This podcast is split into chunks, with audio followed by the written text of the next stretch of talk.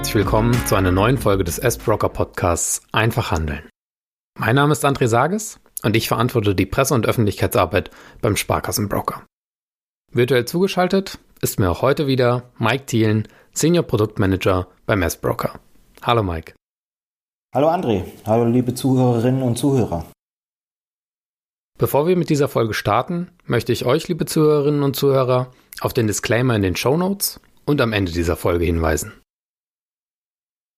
Die russische Invasion der Ukraine hat die Welt auf den Kopf gestellt. Wir, wie vermutlich auch ihr, liebe Zuhörerinnen und Zuhörer, sind erschüttert. Erschüttert ob des Leides, das auf beiden Seiten des Konflikts angerichtet werden wird.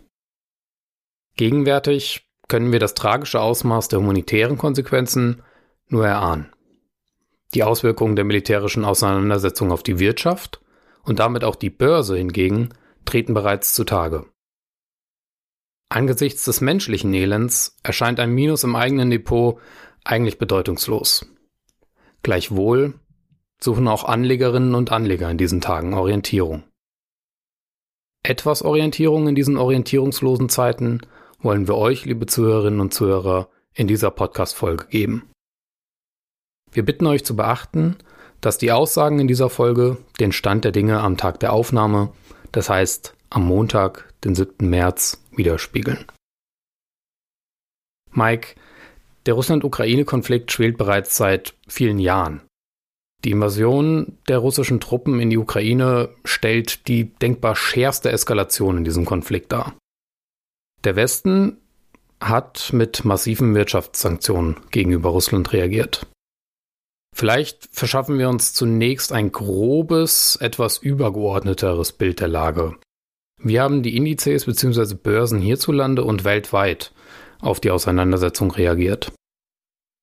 Ja, André, du hast schon gesagt, ähm, eine sehr, sehr schreckliche Situation, äh, die sich da zuträgt ähm, in der Ukraine, wo wir tatsächlich nur hoffen können, dass sich die gesamte Situation, das gesamte Leid der Menschen dort ähm, sehr schnell verbessert. Wenn wir das Ganze mal in der Börse oder an der Börse uns anschauen, dann sehen wir natürlich auch dort, dass das erhebliche Auswirkungen hat diese ganze Krise. Und zwar fallende Kurse. Wenn wir uns ähm, das Ganze dann etwas genauer betrachten, müssen wir etwas differenzieren. Aber wir sehen natürlich vor allen Dingen europäische Indizes trifft es am härtesten. Amerikanische etwas weniger hart. Der DAX ist jetzt offiziell ähm, am heutigen Tage in ein Bärenmarktterritorium vorgedrungen. Das heißt also, der DAX hat von seinem Rekordhoch über 20 Prozent verloren. Mit dem heutigen ähm, Eröffnungskurs auf jeden Fall. Mittlerweile sind wir bei weniger als 20 Prozent Minus angelangt, da der DAX sich heute etwas stärker auch erholt hat von seinen Tiefs. Aber wenn wir uns den heutigen Tiefpunkt bei 14.000, äh, 12.430 Punkten ungefähr anschauen, da hatte der DAX so ungefähr ein Minus von 23,5 Prozent im Vergleich zum Rekordhoch ähm, bei circa 16.300 Punkten im November.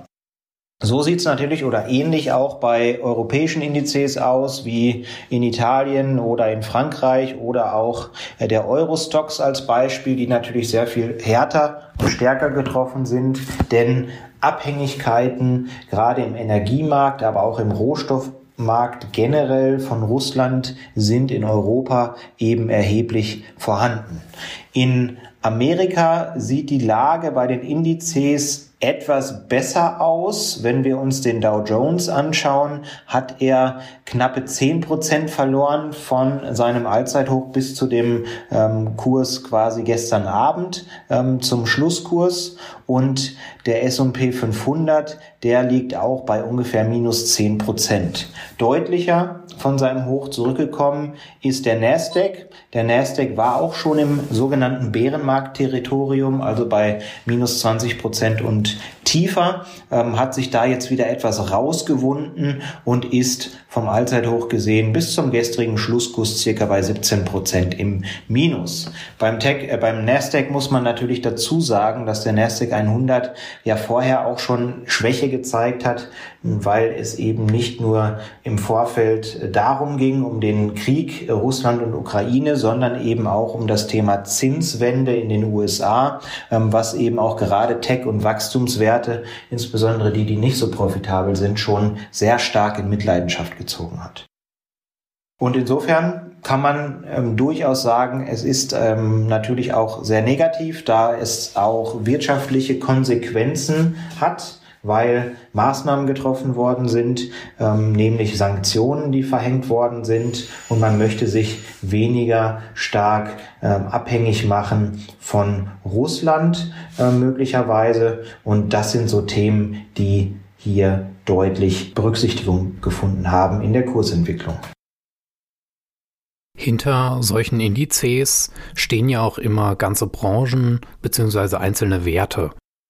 Welche Werte oder Branchen haben besonders stark auf diesen Konflikt reagiert? Du hattest ja einige oder eine Branche mit der Technologiebranche, für die es dann auch eben nochmal andere Gründe für die Kursrückgänge gab, eben schon angesprochen. Ja gut, wenn man böse ist, sagt man, dass der DAX sowieso nur noch ein Branchenindex ist, denn der Automobilbereich ist da sehr, sehr hoch. Und wenn man sich das anschaut, wir hatten ja in der Vergangenheit schon ähm, eine relativ hohe Gewichtung von Automobil, dann kam letztes Jahr noch Porsche Holding dazu, jetzt kommt im März noch äh, Daimler Truck hinzu, also nochmal mehr ähm, entsprechende Werte aus der Automobilbranche. Es macht es nicht besser. Also der DAX ist in den letzten Jahren eh schon zu einem ähm, Automobilclub verkommen, wenn man sich das mal äh, so betrachtet. Und da haben wir eben auch schon Verlierer, ähm, ganz klar, die Automobilbranche. Denn ähm, auch in den letzten Wochen oder letzten Tagen, muss man ja besser sagen, gab es viele Meldungen, dass Produktion eingestellt werden muss, weil eben viele Teile einfach fehlen und nicht kommen, insbesondere weil eben Teile aus Russland und auch aus der Ukraine nicht geliefert werden können und dadurch eben ähm, entsprechende Mängel vorherrschen, ähm, was eben solche Produkte angeht. Und da hat dann zum Beispiel Porsche letzte Woche schon gesagt, das äh, Werk in Leipzig muss ähm, erstmal die Produktion einstellen. Aber auch die anderen Autobauer sind in Anführungszeichen nachgezogen mit Stillstand äh, der Fließbänder, wenn man so will. Und das heißt also insgesamt VW, aber auch BMW beispielsweise und Daimler sind diejenigen, die hier auch stark leiden. Dann haben wir die Bankenbranche, äh, die leidet unter den äh, Sanktionen, die ja verhängt worden sind. Also sprich, ähm, eine Sanktion war ja, die russischen Banken aus SWIFT rauszuwerfen, ähm, also das Kommunikationsmittel der Wahl der Banken, um eben hier Überweisungen und so weiter tätigen zu können. Das hatte dann eben auch Auswirkungen, dass hier ähm, entsprechend Banken natürlich dadurch in Mitleidenschaft gezogen sind. Dazu wurde auch das Geld der ähm, russischen Zentralbank, das hier in Europa zum Beispiel irgendwo in, in den verschiedenen Notenbanken Europas rumliegt, entsprechend gesperrt für die weitere Nutzung. Und das sind natürlich negative Konsequenzen in Summe für europäische Banken unter anderem, aber durchaus auch weltweit. Also haben wir hier auch entsprechend Deutsche Bank, Commerzbank und Co., die darunter zu leiden haben. Heute Morgen war zum Beispiel die Commerzbank auch mal wieder bei minus zehn Prozent, so ungefähr. Jetzt hat sie sich bei minus zwei Prozent eingependelt. Aber die Kursstärke, die die Banken in Europa hatten in den letzten Wochen, die ist erstmal weg. Von ihrem Hoch hat die Commerzbank beispielsweise ungefähr 45 Prozent bis zum heutigen Tief verloren. Bis jetzt gerade ist der Verlust immer noch bei circa 39 Prozent. Und von daher ähm, ist das auch der nächste, die nächste Branche, die da hart erwischt wird. Dazu natürlich auch etwas ähm, insgesamt aus dem produzierenden Gewerbe, wenn wir uns das anschauen, sechs Prozent des ähm, weltweiten Stahlbedarfs wird durch Russland gedeckt. Ähm, dann hat man hier natürlich auch ein Risiko mit dabei und dann sind eben auch viele aus dem produzierenden Gewerbe, auch die auf Stahl angewiesen sind, entsprechend in Mitleidenschaft gezogen worden und auch natürlich Versorger, die jetzt auch entsprechende äh, Preisaufschläge bei, bei Öl, bei Gas, bei Kohle auch entsprechend mit einkalkulieren müssen und die entsprechend stark gefallen sind. Uniper als ein Beispiel war auch beteiligt beim Thema Nord Stream 2 und das ist jetzt ja erst einmal Geschichte, diese Pipeline. Und so hat Uniper eben auch erheblich an Wert verloren. Das sind einige Branchen, die besonders stark reagiert haben. Und ja, vielleicht belassen wir es erstmal dabei. So eine militärische Auseinandersetzung hat, vermute ich, wahrscheinlich auch leider Gewinner. Gibt es denn da auch Branchen, die besonders hervorstechen? Ja, natürlich, wenn man sich anschaut, dass ähm, Russland ja einer der größten ähm, Öl- und Gasexporteure und auch Kohleexporteure ist weltweit, dann haben wir natürlich da auch schon einmal die Gewinner entsprechend identifiziert. Die Ölbranche ist auch davon ähm, natürlich betroffen, aber teilweise auch im positiven Sinne betroffen. Ähm, das heißt also, dass hier die ganzen Ölwerte mit steigenden Ölpreisen dann auch mehr Umsatz machen können. Ähm, wenn man sich den Ölpreis an sich anschaut, seit Mitte Februar circa 30 Prozent Kursanstieg, wenn wir uns das West Texas Intermediate Öl anschauen. Und der Gaspreis, Erdgaspreis, der hat sich in der Spitze sogar verfünffacht ähm, was die Großhandelspreise angeht. Also ähm, sieht man natürlich, dass solche Energiewerte, die hier insbesondere noch auf Öl und Gas setzen, auch profitieren. Ähm, dann auch das Thema Flüssiggas, ähm, was äh, zum Einsatz kommen soll in der Zukunft in Deutschland. Äh, da muss man das leider auch so sagen, da reiben sich solche Unternehmen natürlich auch die Hände, denn äh, die ähm, erzielen dann in Deutschland einen viel höheren Preis wenn es US-Unternehmen zum Beispiel sind, als in den USA. Und ähm, daher haben wir da auch einen sogenannten Gewinner durch diese, diesen Konflikt, diesen Krieg, der da dort derzeit herrscht. Aber auch andere Rohstoffe oder auch Edelmetalle die gut gelaufen sind. Gold und Silber hat auch immerhin acht bis zehn Prozent zugelegt. Das heißt, man kann sich dort auch mal die Minenwerte anschauen, die sehr ähm, gut performt haben. Ähm, oder auch sonstige Rohstoffproduzenten. In Deutschland haben wir mit Aurubis, den einen der weltweit größten Kupferhersteller mit dabei, ähm, ähm, sind auch gut gelaufen. Insofern Rohstoffe generell, egal ob man jetzt Edelmetalle meint oder eben Energie, Rohstoffe oder andere Metalle, die sind erst einmal gut gelaufen. Dazu kam ja das Thema wir haben Krieg und dann sind es Rüstungswerte, die besonders profitiert haben.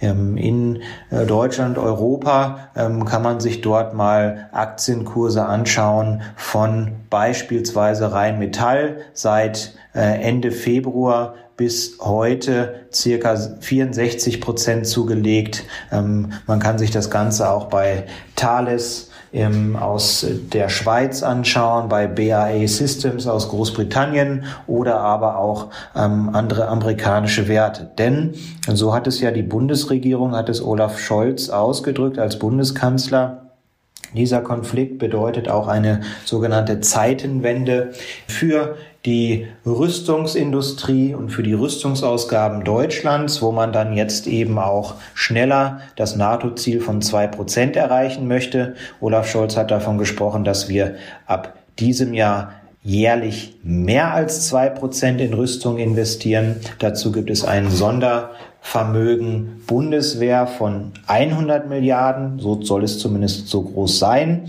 Ob das dann wirklich so hoch wird, das werden die nächsten Tage und Wochen auch noch äh, entsprechend beantworten.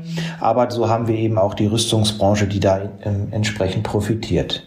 Außerdem hat man sich ähm, dadurch, äh, dass man eben diese sehr, sehr große Abhängigkeit, und da spricht man ja je nach Land in Europa zwischen 20 und 60 Prozent Abhängigkeit von russischen Rohstoffen, ähm, hat man sich eben auf die Fahne geschrieben, das nicht mehr so zuzulassen, dass also so große Abhängigkeiten von einem einzigen Land bestehen. Und so möchte man im Bereich Energie die Energiewende noch schneller vorantreiben. Ähm, das waren jetzt bisher nur Worte, die sind noch nicht wirklich mit Zahlen unterlegt von der Bundesregierung, aber die Richtung ist klar. Man will schneller ähm, eben die Energiewende vorantreiben. Und da ähm, sind dann eben auch sehr, sehr viele Energiewerte im Bereich erneuerbare Energien gestiegen. Ähm, wir haben ja auch den ein oder anderen Kandidaten in Deutschland, aber auch international, wenn wir uns eine Festas Wind ähm, anschauen aus Dänemark, wenn wir uns in Deutschland Nordex zum Beispiel anschauen oder auch eine SMA Solar, wobei ich immer wieder gerne darauf hinweise, man muss auch auf die Qualität eines Unternehmens achten, also ob das langfristige Profiteure auch sein können äh, davon. Das muss man eben für sich auch nochmal bewerten. Aber sicherlich erneuerbare Energien sind hier auch ähm, gefragt gewesen in den letzten Tagen. Mike, du hattest eben davon gesprochen, dass Gold und Silber ähm, da auch die Preise gestiegen sind. Könntest du da unseren Zuhörerinnen und Zuhörern erklären, woran das eigentlich liegt? Bei Gold ist es so, dass Gold ähm, als sogenannter sicherer Hafen fungiert, wenn es Krisensituationen gibt. Da wird also vermehrt dann eben Gold gesucht und also Kapital umallokiert, um in Gold zu investieren, um hier eine gewisse Sicherheit fürs Depot, eine gewisse Stabilität zu erreichen.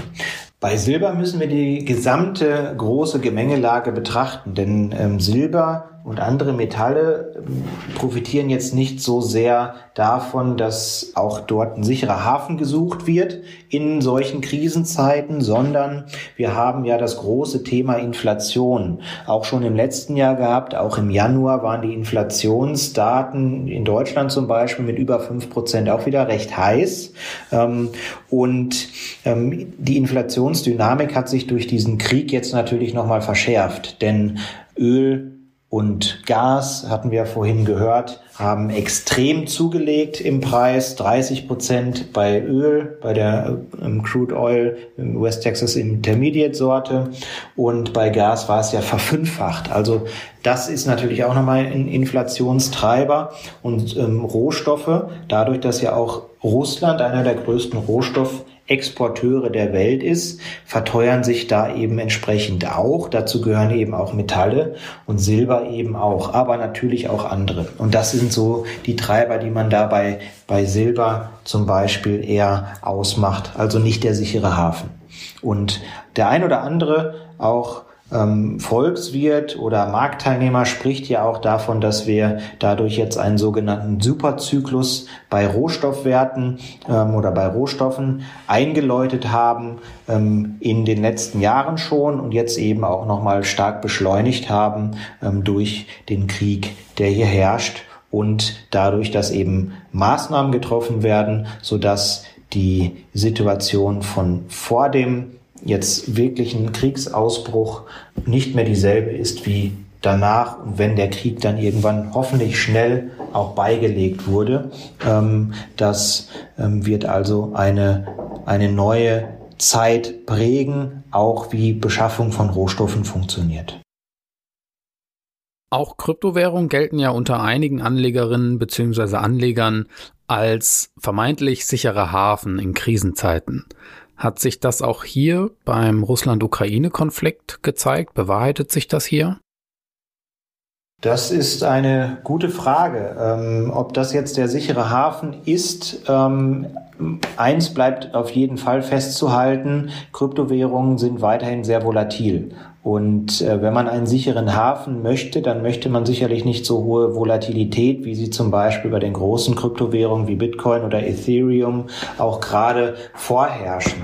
Denn die Schwankungen dort sind auch enorm. Wenn man sich das anschaut, ähm, hat Bitcoin erst zugelegt Ende Februar bis eben Anfang März um 30 Prozent, nur um dann wieder entsprechend zu fallen, um auch ungefähr 20 Prozent, so circa 15 bis 20 Prozent. Also das sind eben auch extreme Schwankungen, die da weiterhin vorherrschen. Daher würde ich da jetzt das, das Wort sicherer Hafen nicht für gebrauchen wollen. Sie sind ein wenig stabiler derzeit als eben die Aktienmärkte, das muss man auch sagen, denn ähm, jetzt von diesem Tief im Februar bei Bitcoin bei ca. 35.000 konnte Bitcoin auch um 4, 5 Prozent zulegen. Immerhin als Beispiel. Also ähm, wer da vielleicht unterwegs war, der konnte sich ähm, zumindest in eine gewisse Stabilität, ähm, eine volatile Stabilität, vielleicht muss man das so ausdrücken, retten. Ein, ein schöner Ausdruck, volatile Stabilität. Nun wirken sich die Sanktionen, die in der EU bzw. in den USA getroffen wurden, ja nicht nur auf Unternehmen aus, sondern auch auf den Wertpapierhandel, auf Wertpapiere mit Russlandbezug. Kannst du uns da ähm, mal ein wenig was zu erläutern? Was genau sind das für Auswirkungen, die sich dann auch hier bei uns beim Messbroker eben zeigen?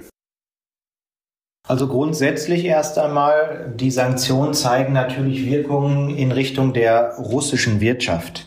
Denn die Wirtschaft ist stark betroffen von diesen Sanktionen. Alleine der Rubel, wenn wir mal US-Dollar, russische Rubel anschauen als ähm, Währungspaar, dann ist eben der Rubelkurs entsprechend 70 Prozent auch ähm, in die Höhe geschossen. Also das heißt, man muss jetzt sehr viel mehr Rubel besitzen, um überhaupt einen Dollar ähm, dann als Gegenwert zu haben. Und das ist natürlich auch entsprechend extrem. Folge daraus war natürlich, oder das ist natürlich die Folge daraus, dass das Zentralbankgeld der russischen Zentralbank eingefroren wurde. Dadurch kann es keine Währungsstabilität mehr schaffen, diese Zentralbank.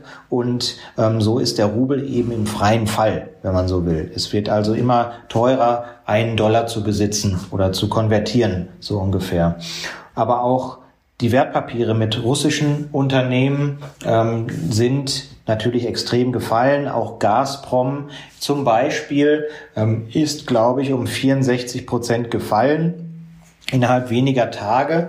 Und jetzt ist es so, dass ähm, die russische Börse erst einmal den Wertpapierhandel bis zum 8. März mindestens ausgesetzt hat. Also sprich, die Werte werden gar nicht mehr gehandelt und teilweise haben auch internationale Börsen beziehungsweise die einzelnen Länder eben beschlossen, den Wertpapierhandel mit russischen Wertpapieren, sei es jetzt die richtige Aktie oder eben sogenannte ADRs, einzustellen. Und dadurch kann oder können einige und viele Privatanleger eben nicht mehr hm, so einfach russische Papiere handeln. Das ist das Problem, was da auch mit aufgetreten ist. Die Handelbarkeit ist ähm, häufiger nicht mehr gegeben durch diese Sanktionen. Viele Fonds- und ETF-Anlegerinnen und Anleger haben sich bestimmt nach Ausbruch des Krieges gefragt, oh mein Gott, was bedeutet das für meinen Fonds, für meinen ETF? Wie wirkt sich denn diese Auseinandersetzung auf Fonds und ETFs, falls man das sagen kann, im Allgemeinen aus?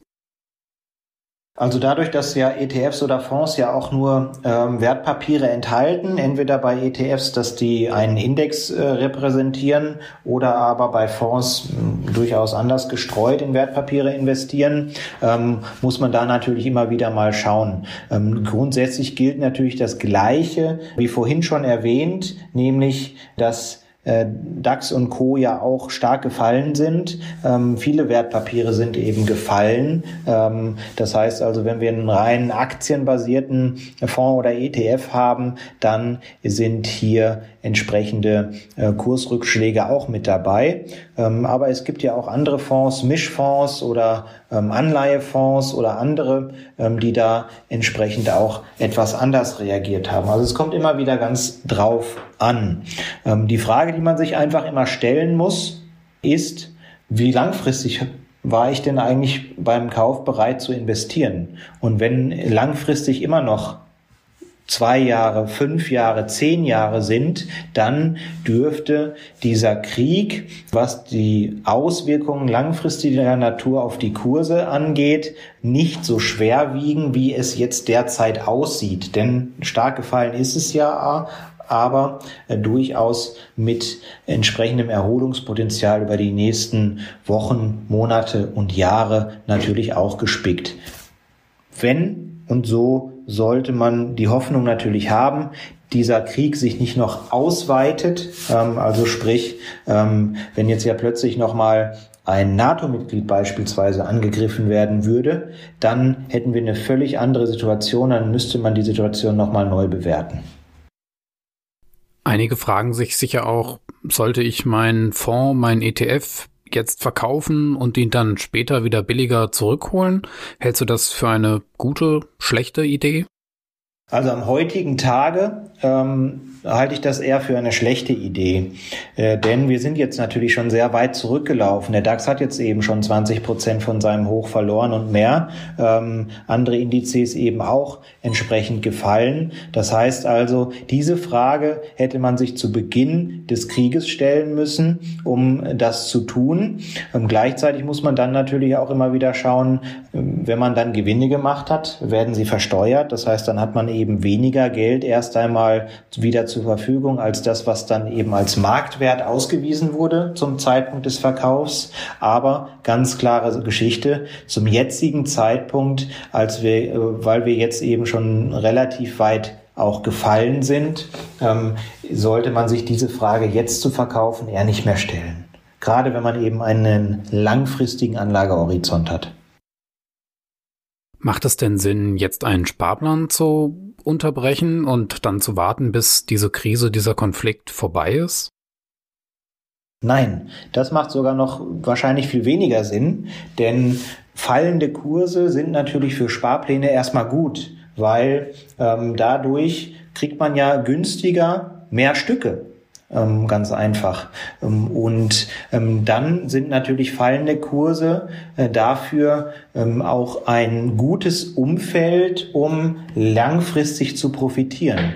Denn ähm, auch das haben wir ja in verschiedenen äh, Szenerien, in verschiedenen ähm, auch militärischen Konflikten in den letzten Jahren und Jahrzehnten gesehen, dass danach auch immer wieder eine Erholung eingesetzt hat. Und gerade in solchen Zeiten, wo in Indizes äh, schwächer werden und man hat ETFs als Beispiel oder andere Sparpläne, ähm, eine breit gestreute Sparpläne, also Fonds- oder ETF-Sparpläne, dann sollte man diese fallenden Kurse nutzen, eher um vielleicht sogar noch ähm, die Sparrate etwas zu erhöhen sogar.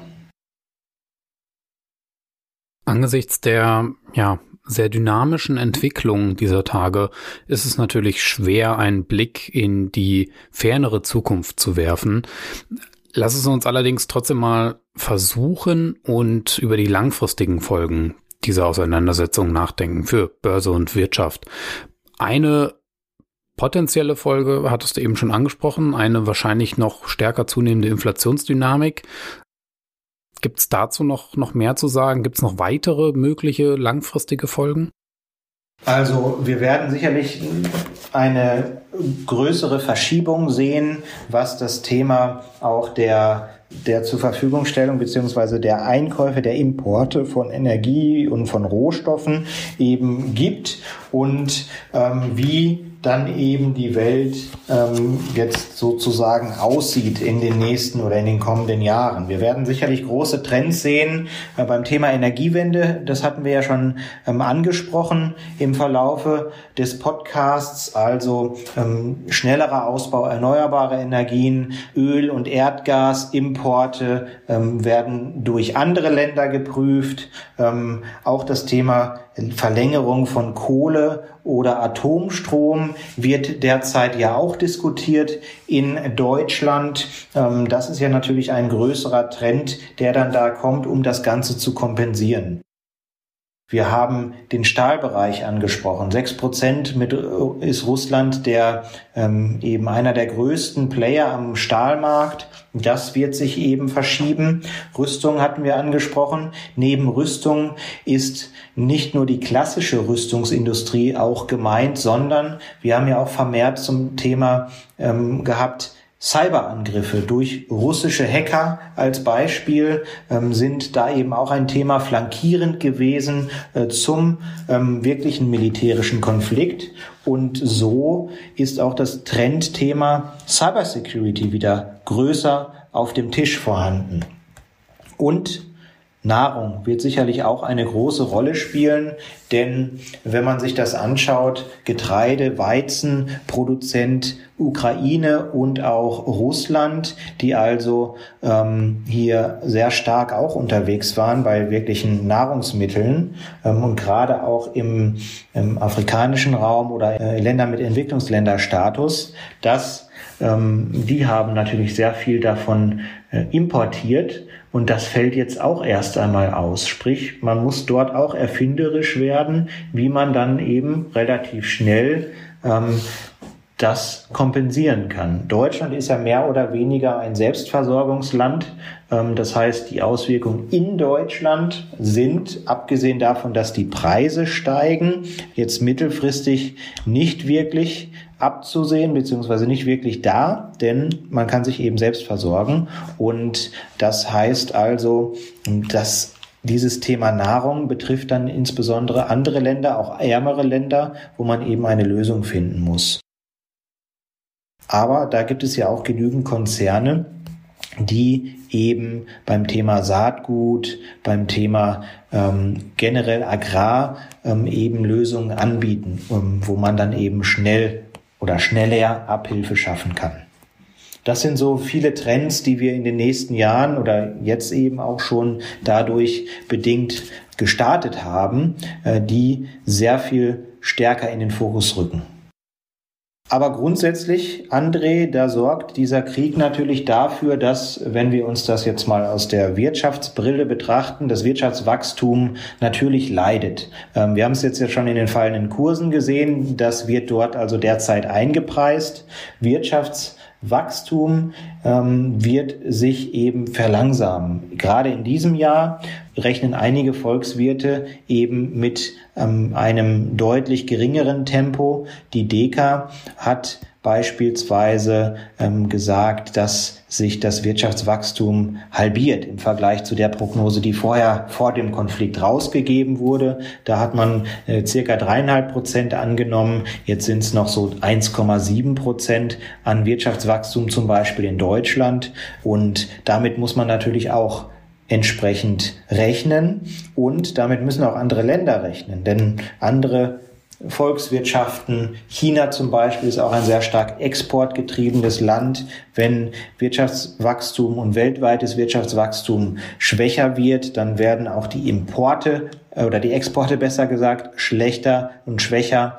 Ähm, wenn Preise zu teuer werden, Ölpreise beispielsweise, da sind wir jetzt noch etwas von entfernt. Man spricht davon zwischen 150 und 180 Dollar pro Barrel Öl. Da hätten wir einen Kipppunkt, wo auch viele Unternehmen dann viel weniger Öl beispielsweise für die Produktion benutzen würden und damit auch weniger produzieren würden, weil es einfach zu teuer ist. Also da muss man natürlich extrem jetzt auch drauf aufpassen, wie weit werden solche Preise dann auch noch in die Höhe getrieben. Und was für Öl gilt, gilt natürlich auch für andere Rohstoffe und Metalle, die Vorprodukte, die für die Produktion genutzt werden. Wenn die zu teuer sind, dann wird weniger produziert. Wenn weniger produziert wird, wird weniger insgesamt verkauft. Dann haben wir ein noch größeres Problem für das Wirtschaftswachstum, sei es in Deutschland oder sei es in der Welt. Ich danke dir, Mike, dass du uns für eine weitere Folge des S-Broker Podcasts Einfach Handeln mit deiner Expertise zur Verfügung standest. Und ich danke euch, liebe Zuhörerinnen und Zuhörer, fürs Zuhören. Wer noch mehr über die Auswirkungen des Russland-Ukraine-Konflikts auf die Wirtschaft und Börse erfahren möchte, kann am Donnerstagabend, den 10. März, bei einer Live-Ausgabe des Dekabank Podcasts Mikro trifft Makro mit dem Chefvolkswirt der Dekabank Dr. Ulrich Kater einschalten. Den YouTube-Link packen wir euch ebenfalls in die Show Notes. Solltet ihr Fragen und oder Feedback zu unserem Podcast einfach handeln im Allgemeinen oder dieser Folge im Speziellen haben, schreibt sie gerne in die Kommentare unter dieser Folge oder schreibt uns eine Nachricht in den sozialen Netzwerken. Wenn euch unser Podcast gefällt, würden wir uns freuen, wenn ihr dies kundtut. Zum Beispiel durch einen Like oder eine Rezension bei Apple Podcasts. Auf diese Weise macht ihr auch andere auf unseren Podcast aufmerksam und helft ihnen, ihre Anlageentscheidung auf ein solides Fundament zu stellen. Bis zum nächsten Mal.